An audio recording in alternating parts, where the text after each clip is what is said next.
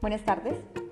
La educación requiere el uso de diferentes estrategias y metodologías para que nuestros estudiantes desarrollen de manera adecuada las competencias propuestas para cada uno de los niveles educativos.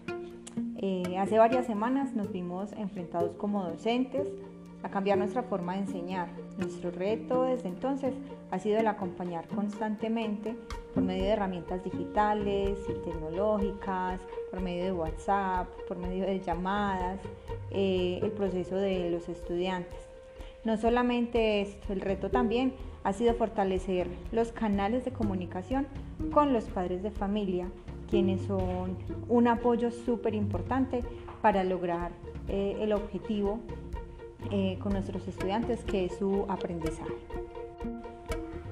Es aquí donde el aprendizaje en línea cumple un papel muy importante. Este aprendizaje en línea posibilita la interacción entre los participantes del proceso educativo. Permite el autoaprendizaje, permite generar o desarrollar autorregulación y responsabilidad en nuestros estudiantes. El aprendizaje en línea nos permite a nosotros los docentes repensar en la, flexibilización de los contenidos y aprendizajes, organizar guías de trabajo, eh, aterrizarlas a nuestros contextos educativos y aterrizarlas eh, de acuerdo a las necesidades que presentan eh, nuestros estudiantes dentro de sus contextos.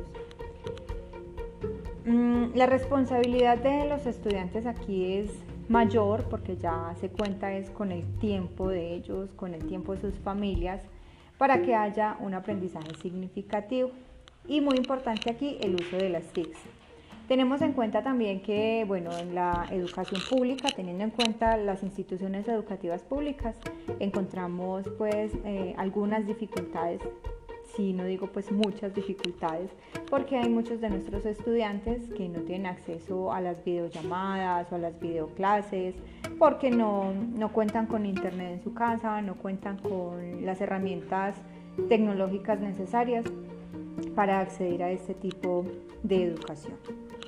Es aquí cuando el humanismo digital eh, tiene mucha relevancia también esa vocación por las personas, no preferir la herramienta tecnológica a la interacción con las personas. Eh, esta tecnología pues eh, que se convierte en una herramienta para nuestro crecimiento personal y colectivo, nos impulsa al cambio y a la transformación.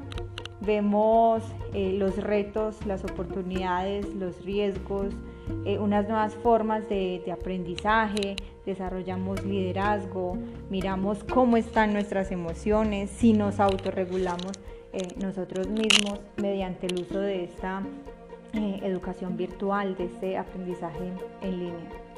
Eh, dentro de este humanismo digital debemos valorar mucho al ser humano. Es aquí, el ser humano es el centro de este proceso educativo. No son los computadores, no son los celulares, estos se convertirían en medios para fortalecer estos procesos. Se rompen las nociones del tiempo y el espacio. Eh, ya no se depende del tiempo, ya no se depende del espacio. En este momento estamos en nuestras casas creando contenidos para nuestros estudiantes, diseñando guías de, aprendizaje que sean adecuadas para sus niveles y para sus ritmos de, aprendizaje. Eh, encontramos la inmediatez, la rapidez de la información, usamos redes sociales, Twitter, Instagram, Facebook. Eh, los estudiantes se motivan con, el uso de imágenes, con el uso de colores. La sociedad hoy está enfrentando un cambio, un cambio, nos estamos volcando hacia el uso de nuevas tecnologías, hacia el uso de nuevas herramientas, pero también hacia la empatía, hacia el desarrollo de diferentes valores que, nos, que fortalezcan nuestros lazos y que fortalezcan el respeto hacia la sociedad y hacia el ser humano, que es lo más importante.